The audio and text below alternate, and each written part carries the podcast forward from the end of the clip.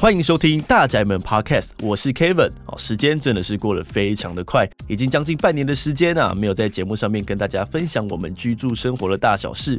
不知道大家最近过得怎么样啊？哦，没有错，听到我的声音，代表说我们的第三季即将准备要上线喽。那在第三季到底会有哪些的主题要来跟大家做分享呢？现在就让我来跟大家预告一下吧。在第三季呢，我们即将区分为社宅、公寓、故事，还有行家四个大主题。那在社宅的主题里面呢，其实里面就包含了我们台中好宅的开箱。哦，今年到底会有哪些新的社宅即将让大家来去做申请？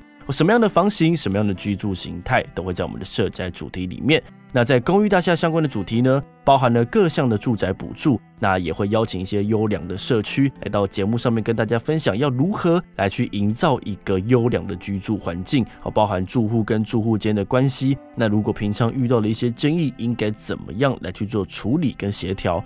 那在故事的主题里面，我们会邀请各社宅的住户来到我们节目上面，跟大家分享一下，在你入住社宅前跟入住社宅后，有没有什么样的一个心境上的改变？我们入住社宅真的有你想象中的好，或是不好吗？好，都会结合在我们的故事主题里面。那最后是我们的行家主题，我们会延续在我们第二季有找过一集是风水老师，我来跟大家讲一下我们的居家风水应该怎么样去做摆设哦。那在第三季我们会邀请各式各样不同跟家有关的职业的专家哦，来到节目上面跟大家分享一些他们的独家秘辛。